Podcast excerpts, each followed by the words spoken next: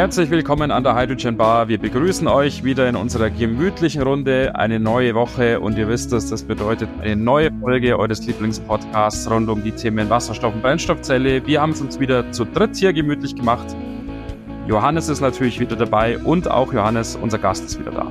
Ja, herzlich willkommen, Paul Genet.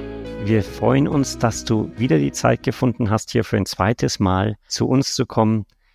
Alle, die die dich äh, letzte, das letzte Mal schon gehört haben, letzte Woche, die, die wissen, was für Erfahrung du hier bei uns einbringst in den Podcast und was, was du hier teilen kannst. Wir hatten letztes Mal sehr viel über die Geschichte, über deine Erfahrungen, über die Entwicklung von den Wasserstoff-Brennstoffzellenbussen äh, gesprochen. Ein Punkt, der da am Rande aufkam, war, dass das natürlich oft in, in auch europäischen Förderprojekten ablief. Und was noch gar nicht besprochen wurde, war ja, dass du da auch ein, einen sehr wichtigen Teil in einigen Förderprojekten ähm, hattest und da wirklich auch als Koordinator aufgetreten bist. Wie, wie ist es denn aus der Perspektive, wenn du jetzt nicht der typische Industrieteilnehmer bist und da also dann ein Förderprojekt mit dem normalen Alltagsarbeit äh, einstimmen musst. Im Gegensatz dazu, wie ist es da als Koordinator, wenn du dann versuchst, die ganzen Firmen quasi zu halten? Was sind da deine, deine Erfahrungen? Okay, nochmals vielen Dank, dass, dass ich heute nochmal bei Ihnen sein darf. Hm, Sehr gerne. Ja, tatsächlich, das war für mich auch ganz neu, um da eine neue Funktion tätig zu werden, im gleichzeitig mit dem kommerziellen, mit der kommerziellen Aufgabe, nämlich Busse zu verkaufen im Endeffekt. Mhm. Da habe ich also zwei Herz gehabt, die man ganz schon trennen muss und nicht äh, so einfach, äh, weil das eine hat nicht immer das andere äh, verstärkt. Also das, das, das war manchmal eine, eine Frage, ob man hier nicht erstmal den, ähm, die Interesse vertritt von der Gruppe äh, im Endeffekt und wie man das dann ähm, auch effizient macht, weil man muss nichts vergessen, in solchen Projekten muss man mit wenigstens drei Mitgliedstaaten arbeiten, wenigstens drei, aber meistens sind es dann fünf oder sechs. Ne? Ähm, die Sprache ist mal ein erstes Problem oder manchmal. Zweitens natürlich ist, dass man alle Nase in die gleiche Richtung haben soll, weil die kennen einander meistens nur mit Namen und das sollen jetzt tatsächliche Arbeitsbruder werden und Partner werden und Informationen austauschen und Dinge freigeben, die vielleicht kommerziell sensitiv sind und so weiter und so weiter. Also das zu machen war schon eine, für mich eine sehr große Aufgabe. Zweitens hat man natürlich durch diese sogenannten Aufrufe oder die Calls, ist, hat man eine Kompetition gemacht. Also man wusste nicht von vornherein, ob sie überhaupt mit dem Projekt äh, so weit kommen, dass sie Aufträge bekommen und dieses Projekt zur Ausführung bringt. Das heißt, von der einen Seite wurde ein Engagement verlangt, dass jeder Partner dazu steht, ob das jetzt Budget sei oder Risikenbeurteilung äh, oder aber auch die Planung, äh, also auf sich genommen hat und nicht nur auf sich nehmen, sondern auch dazu stehen, weil das wird alles in einem Vertrag äh, umgesetzt dann. Und alles läuft über die, den Koordinator. So, ja, da ist es keine, da hat es keine direkte Kupplung oder Kontakt gegeben zwischen Auftraggeber und einzelner Partner, sondern alles läuft dann, ob technisch oder administrativ oder finanziell, läuft mhm. über den Koordinator. Mhm. Und da muss man also von der einen Seite soll man Sign-up machen von den Partnern bei der Abgabe des Projektes. Was wollen Sie erreichen? Mit wie viel Bussen? Mit wie viel Tankstellen? Mit wie viel Wie sehen Sie die Key Performance äh, Indicators? Was wollen Sie am Verbrauch haben? Wie hoch soll der Preis sein? Das alles ist vorab festgelegt, ohne dass Sie überhaupt wissen, ob das zum Tragen kommt. Okay, dafür gibt es natürlich Consultants und äh, die, die wurden dann eingeschaltet. Von den Zusammenstellung dieser Gruppe äh, hat sich ergeben, dass es ähm, eine Zeitdiskrepanz ähm, auftritt, aufgetreten hat. Das heißt, von der ein, einmal soll man sich engagieren, von der mhm. anderen Seite hat man überhaupt keine Zusage. Ja, ob das finanziell oder anderseitig ist, hat man mhm. überhaupt keine Zusage, mhm. dass es zum Tragen kommt. Mhm. Außerdem mhm. waren noch hinter den Partnern waren auch noch Fragezeichen, die Häuser hoch waren. Das heißt, die Kofinanzierung, ist die sichergestellt an dem Zeitpunkt, wo eine Firma sich entschieden hat, mitzumachen? Nein, meistens nicht. Mhm. Zweitens sollen die dann auch nicht ausschreiben und sehen, was es auf dem Markt gibt, so dass man nicht nur technisch, aber auch noch wirtschaftlich einkauft wirtschaftlich produziert. Wie macht man die Audits dazu? Wer macht die Audits? Mhm.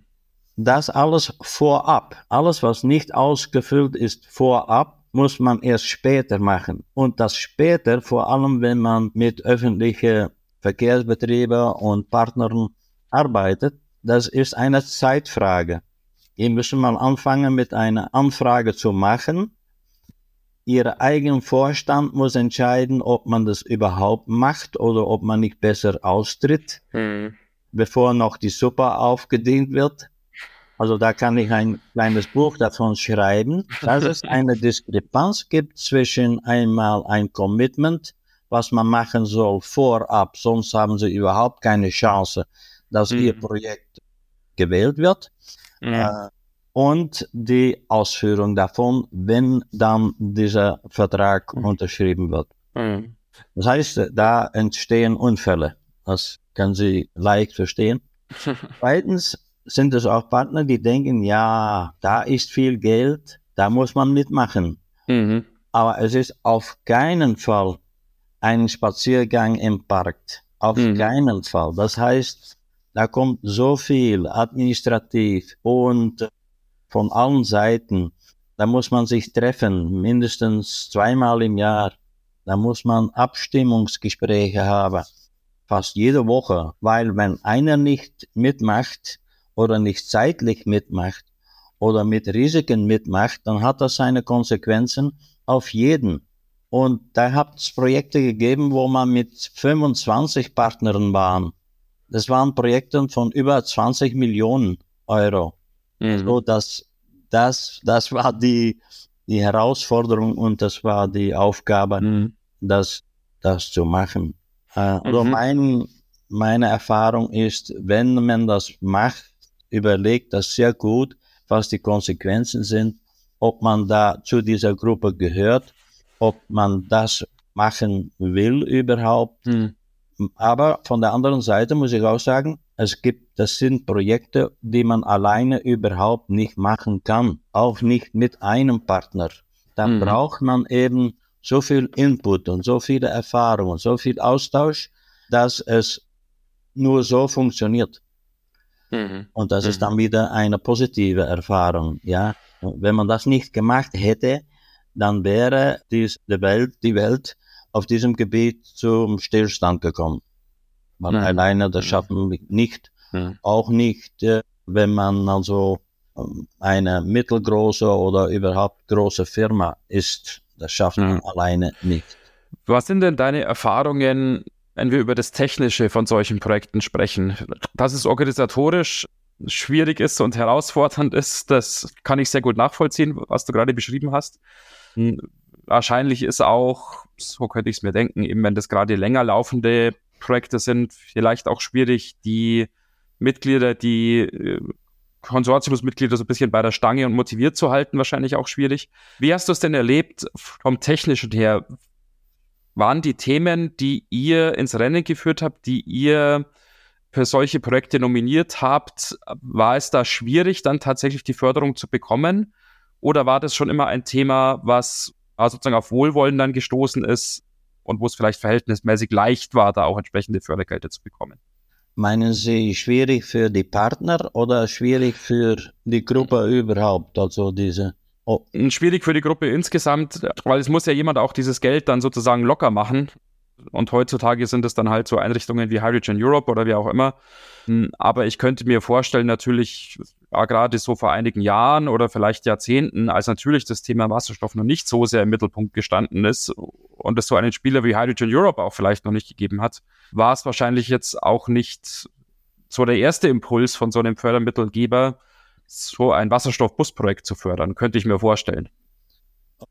Erstmal das dauert also zehn Monaten oder vielleicht noch länger, bevor das zum Tragen kommt, weil das muss mhm. ja alles untersucht werden. Man steht auch im Wettbewerb mit anderen Anbietern. Äh, nicht immer, aber hat es gegeben. Mhm. Ähm, wenn man dann gewonnen hat, dann ist es relativ einfach und das ist äh, sehr gut gelaufen. Das heißt, mhm. äh, man weiß genau, dann wird so viel Prozent ausgezahlt, äh, die muss man dann auf diese Art und Weise auch verteilen, weil das ist alles festgelegt im, im Projekt. Also da kann wenig äh, schief gehen, sozusagen. Ja. Äh, und ähm, ja, die Realisierung, das ist natürlich die groß, größte Herausforderung, obwohl rein technisch, also um den Bus dann so zu konstruieren, wir noch immer ein Problem außerhalb des Projektes, und zwar, dass der Projektpartner nicht immer dem Betreiber ist, war. Also der mhm. Betreiber ist noch da hinten. Es ist vielleicht eine Stadt oder eine Region, hat die Partnerschaft gemacht, aber nicht die Busse betrieben. Das mhm. heißt, es sind die, die, die Betreiber, die sind erst später eingekommen. Und natürlich waren die auch nicht immer abgestimmt mit den Auftraggebern, so dass es da Fragen gekommen sind, die man gesagt hat, ja, aber das ist jetzt zu spät. Das hätte man sagen müssen oder abstimmen müssen, bevor man dann mitgemacht hat und so weiter und so weiter. Aber äh, im Großen und Ganzen muss ich sagen, ist das gut gelaufen. Also die haben die Busse bekommen, so wie geliebt und bestellt oder aber in dem Sinne äh, auch äh, zum Beispiel äh, in Köln wollte man dann von der anderen Seite betanken. Ja? Und äh, ja, da, das, das war nicht der Fall und da hat man natürlich dann umkonstruieren müssen und so weiter. Das, das sind solche Sachen, die man erlebt, aber das ist nichts Grundsätzliches dabei. Mhm. Natürlich alles da rund also die Abstimmung und dann äh, die Sammlungen und äh, wie weit man steht und die Rapportierung, äh, das war doch ziemlich belastend, sag mal. Äh, rein technisch hat es eigentlich gut gelaufen. Mhm. Diese Förderprojekte dienen ja eigentlich auch dazu, wirklich technischen, technische Entwicklung anzuschieben und Firmen zu helfen, was Neues zu entwickeln, das vielleicht jetzt nicht direkt profitabel ist am Anfang, sondern da so, so ein bisschen anzuschieben. Siehst du das als, also werden diese Ziele erfüllt? Oder, also ich könnte mir auch vorstellen, dass viele Firmen gerade bei, bei solchen technischen Entwicklungen dann doch sehr vorsichtig sind, weil sie dann auch Angst haben, dass die, das Wissen dann liegt, weil die sind ja dann auch öffentlich oder zumindest teilweise öffentlich. Wettbewerber verstehen vielleicht, woran sie arbeiten und so weiter.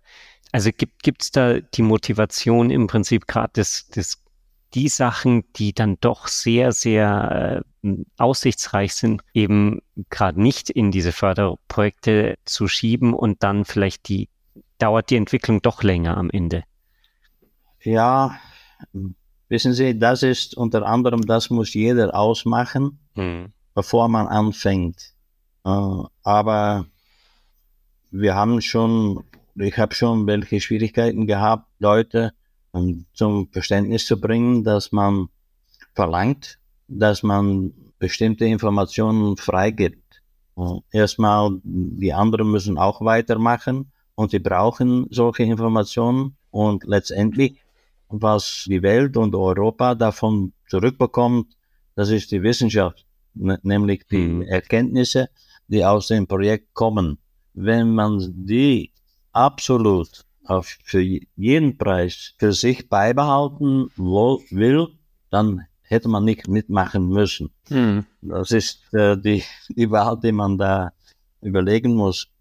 Außerdem gibt es natürlich Software und so weiter, die man nicht äh, ausführlich mit, den, mit jedem Partner äh, teilen soll. Es gibt auch Grenzen an das Verteilen, mhm. sozusagen. Ein Beispiel wäre vielleicht äh, die Verbräuche, ja. Wenn man nicht will, dass die Welt weiß, was ihren Bus verbraucht oder auch gekostet hat und wie viel Ausfall der gehabt hat, zum Beispiel die mhm. Verfügbarkeit nicht, nicht veröffentlicht wird, äh, ja, da muss man einfach nicht mitmachen. Aber das mhm. sind natürlich Überlegungen, die man vorab machen muss und nicht später, wenn man dann schon dabei ist. Mhm. Wie siehst du denn die Situation unter anderem von solchen Förderprojekten, ja, vielleicht aber auch ganz allgemein jetzt über das, von dem Thema, über das wir hier sprechen, eben halt Wasserstoff in Bussen für die nähere Zukunft? Wird es weiterhin Projekte und Initiativen geben, die einer solchen Förderung bedürfen? Oder sind wir langsam in einem Zustand, dass wir hier wirtschaftlich ähm, rentabel arbeiten und tatsächlich sich dann diese Entwicklungen, diese hm, Fortentwicklungen ähm, auch in einem wirtschaftlichen Umfeld schon ergeben, so dass solche Förderprojekte vielleicht gar nicht mehr nötig sind in Zukunft. Ja, soweit ich verstanden habe, ist das für Busse jetzt gelaufen. Mhm. Das heißt, solche Demonstrationsprojekte, wie wir gehabt haben, sind abgeschlossen. Mhm. Mhm. So Ende, Schluss. Jetzt macht man Luftfahrt und Züge und Maritim und so weiter. Also äh, immer weiter, immer weiter. Also für Busse zum Beispiel ist mein Verständnis, es ist abgeschlossen. Es sei, das heißt nicht aber, dass es keine Subventionmöglichkeiten gibt, äh, vor allem nicht in Deutschland weil man da heftig vorantreibt und das ist sehr mhm. gut. Das ist ein Beispiel für Europa, dass man daraus gelernt hat, dass die Chancen, die wir angezeigt haben, auch jetzt genutzt werden. Sonst was nutzt es zu wissen, dass es eine Zukunft, eine Zukunft hat, aber die Zukunft wird nicht gewählt, die wird nicht genommen. Die Straße mhm. ist leer und bleibt leer. Das, das wäre also ganz schlecht und das ist es aber nicht. In keinem Land, was ich weiß, in Europa wird so gedacht, dass Kapitel Wasserstoff in der Mobilität, insbesondere auch mit Busgeschäft, ist nicht gut und wird beendet. Mhm. Also ist schon sehr positiv, dass diese Projekte dazu geführt haben, dass man zu diesem Beschluss gekommen ist. Natürlich auch dadurch, dass man jetzt eingesehen hat, Wasserstoff überhaupt ist ein Thema. Das wird mit großer Buchstabe geschrieben zurzeit und das wird bewusst und mit sehr viel Mitteln, auch Geld, vorangetrieben. So, perfekt. Mhm. Bitte weitermachen. äh, also in dem Sinne ist das schon, hat schon geholfen, anzuzeigen, was möglich ist und was nicht möglich ist. Mhm. Zum Beispiel gibt es auch im Busgeschäft und vor allem im Stadtbusgeschäft äh, Anwendungen, wo Wasserstoff zurzeit nicht die bessere Lösung ist.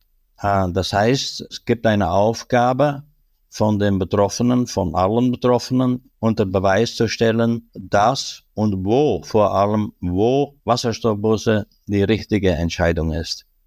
Mhm. Zweitens gibt es natürlich eine ganz, eine ganz äh, Anwend einen ganzen Anwendungsbereich, äh, und zwar mit Reisebussen und Intercity-Busse, äh, die nicht mit dem gleichen Bus befahren werden, wo es Tausende von Bussen gibt in Europa, die geeignet wären und auch sind, mit Wasserstoff betrieben zu werden, weil A, die Abstände sind so, dass man nicht unbedingt mit Batterie zurechtkommt mhm. meistens sogar nicht. Man weiß, dass es nicht so ist und mhm. äh, da ist der Wasserstoff natürlich ideal.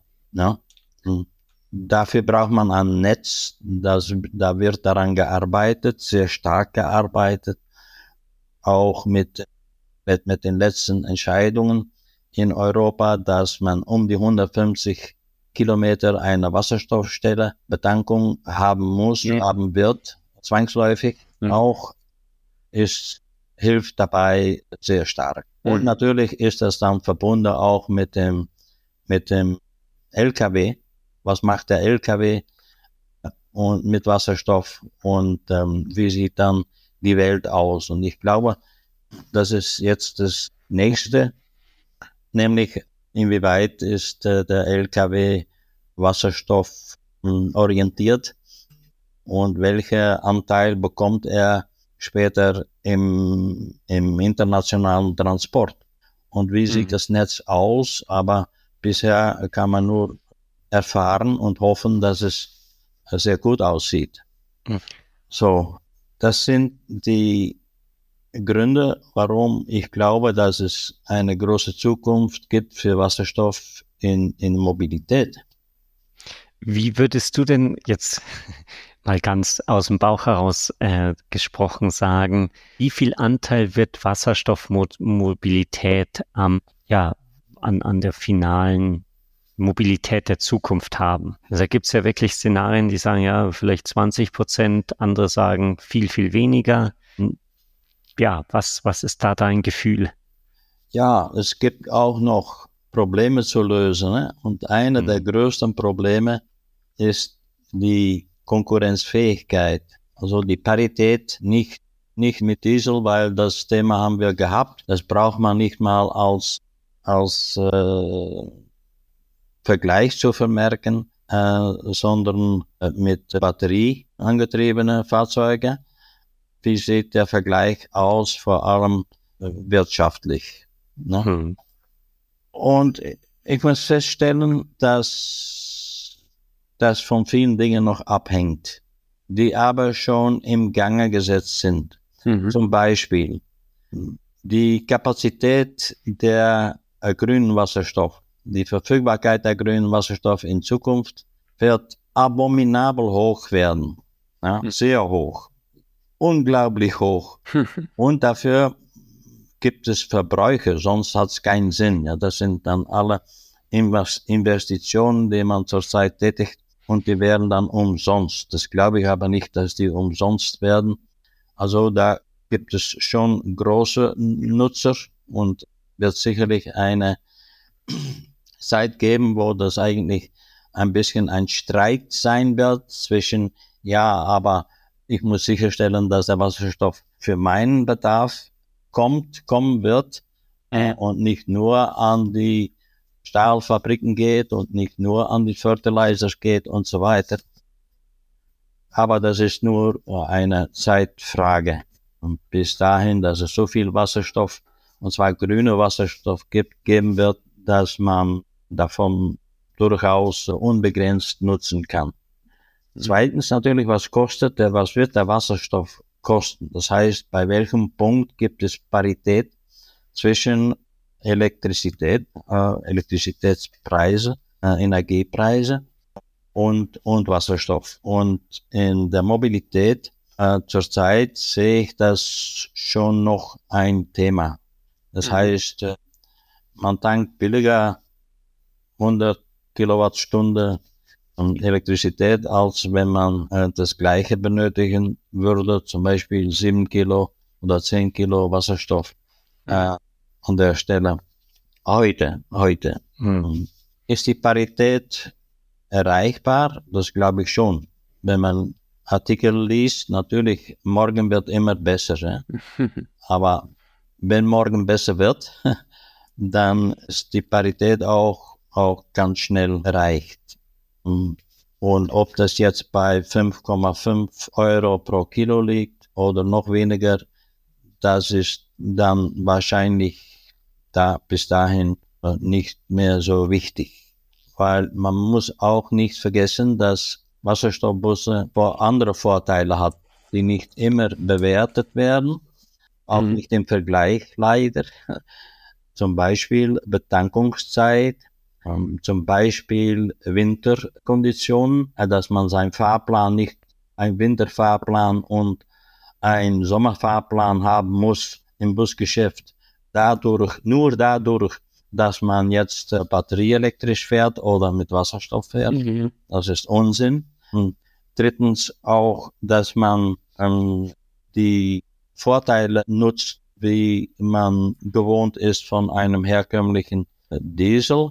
Ähm, das sind solche verborgene Kosten, die man letztendlich dann irgendwie auch noch zum, zum Tisch bringen soll. Ähm, mhm. Natürlich die Frage ist auch, wenn man über die Zukunft redet, ähm, ob man zwei, ich bin jetzt Busbetreiber, muss ich jetzt zwei, zweispurig fahren, das heißt einmal Elektrobusse, die habe ich sowieso, weil ein Teil der Flotte ist besser mit Elektrobusse und die kosten weniger beim Einkaufspreis und so weiter. Deswegen sind die schon da und die sind schon da. Da muss man keine Zeichnung machen. Und ob man dann zweispurig macht mit äh, Wasserstoff oder nicht, ist eine Frage, von der einen Seite auch wieder keine Frage, weil es gibt genügend Wasserstofflieferanten, äh, die ihnen so eine Betankungsanlage bauen werden, weil der Bus hat den Vorteil, dass jeden Tag 30 Kilogramm Wasserstoff pro Bus benötigt wird. Und da kann man einfach die Rechnung machen für heute, für das heutige Jahr, für das nächste Jahr, für die fünf nächsten Jahren und eine Sicherheit hat von Abnahme von Wasserstoff, die alle anderen Anwendungen fast nicht bieten können. Also die Wirtschaftlichkeitsrechnung sieht da ganz anders aus, wenn man ihre Investition mit einbeziehen, in der Rechnung einbeziehen kann und darf. Und das wird auch geschehen. Das heißt, man muss nicht unbedingt seinen eigenen Wasserstoff produzieren. Das ist nie, auch nicht die Aufgabe von den Betreibern. Die wollen Leute transportieren von A nach B und zurück. Mhm. Und das brauchen die auch nicht. Das brauchen die dann auch nicht. Ähm, also die Investition bei dem zweiten Spur, bei der zweiten Spur sozusagen, ist fast unwichtig als Betreiber. Mhm. Und deswegen sehe ich das auch nicht als ein, ein sehr großes Thema. Frage in der Wirtschaftlichkeit ist auch, wie die Hilfemaßnahmen funktionieren werden. Ich denke an diese Emissions, Emission Trading System, ETS. Wie funktioniert das? Mit welchem Impact, welches Effekt wird das haben auf den Preis und auf die, die Möglichkeiten, Zugang zu bekommen zu akzeptierbaren Preisen und Bedingungen? Man hat jetzt die Carbon Border Adjustment Mechanism bedacht, gedacht, ausgedacht, damit man sicherstellt, äh, dass die Wasserstoff, die importiert wird, auch zu den gleichen Bedingungen gemacht wird oder korrigiert wird, wenn es darauf ankommt, mit örtlichen äh, Wasserstoff. Also es gibt eine Menge von Maßnahmen, die im besten Fall erreichen werden, können und werden, äh, dass da der Wasserstoff auf jeden Fall keine Nachteile bekommt im Vergleich, ja. Und die Energiepreise, das hat keiner in der Hand. Auch mhm. nicht die Regierungen haben das in der Hand, also das wird alle Wege gehen. In Deutschland, äh, glaube ich, eine der höchsten in, in Europa. Äh, aber auch bei uns ist das nicht realistisch und ja, das wird auch mitbestimmen, inwieweit da die Kilowattstunde äh, noch, noch konkurrenzfähig ist. Mhm, mh. Ja, vielen Dank. Das war jetzt ein, ein interessanter Ausblick am Ende. Vielen Dank für deine Zeit, für die ganzen Einblicke, die du uns gegeben hast. Es war wirklich spannend. Ich will dich aber auch nicht entlassen, ohne natürlich unsere Zuhörer darauf hinzuweisen, dass du ja auch ein Buch geschrieben hast und dass man das Buch im Internet ja ziemlich einfach bekommen kann über die, die Hydrogen Europe. Äh, das heißt Run on Water. Ähm, wir werden es auf jeden Fall verlinken. Das heißt, wenn, wenn ihr, liebe Zuhörer, mehr von Paul erfahren wollt, dann, dann ladet euch das Buch gerne runter und lest es durch. Dankeschön. Danke für den Hinweis auch. ja. Vielen Dank auch von meiner Seite, lieber Paul. Vielen Dank, dass du hier die Zeit mit uns an der Hydrogen Bar verbracht hast. Für euch, liebe Hörer, von meiner Seite auch nochmal der Hinweis, wenn ihr Fragen an Paul habt, jetzt auch abseits vom Buch, äh, schreibt uns gerne an die übliche E-Mail-Adresse kontakt.hydrogenbar.de hydrogenbar.de. Schaut auch gerne auf unserer Webseite vorbei, www.hydrogenbar.de. Da findet ihr auch ein Kontaktformular, das ihr auch nutzen könnt, um mit uns in Kontakt zu treten. Und wir leiten dann bei Bedarf eure Fragen, eure Anmerkungen, eure Ergüsse, wie auch immer, an Paul weiter. Ansonsten freuen wir uns natürlich, wenn ihr auch in der nächsten Woche wieder einschaltet für eine neue Folge des Hydrogen Bar Podcasts. Wir wünschen euch eine schöne Woche. Vielen Dank nochmal an dich, lieber Paul, fürs Vorbeikommen, für die Zeit, die du hier an der Bar mit uns verbracht hast. Bitte schön. Wir hören uns zum nächsten Mal. Mein Vergnügen. Super. Ich danke, danke dir. Auch. Macht's gut. Bis bald. Bis. Ciao. Bis. Danke. Ciao.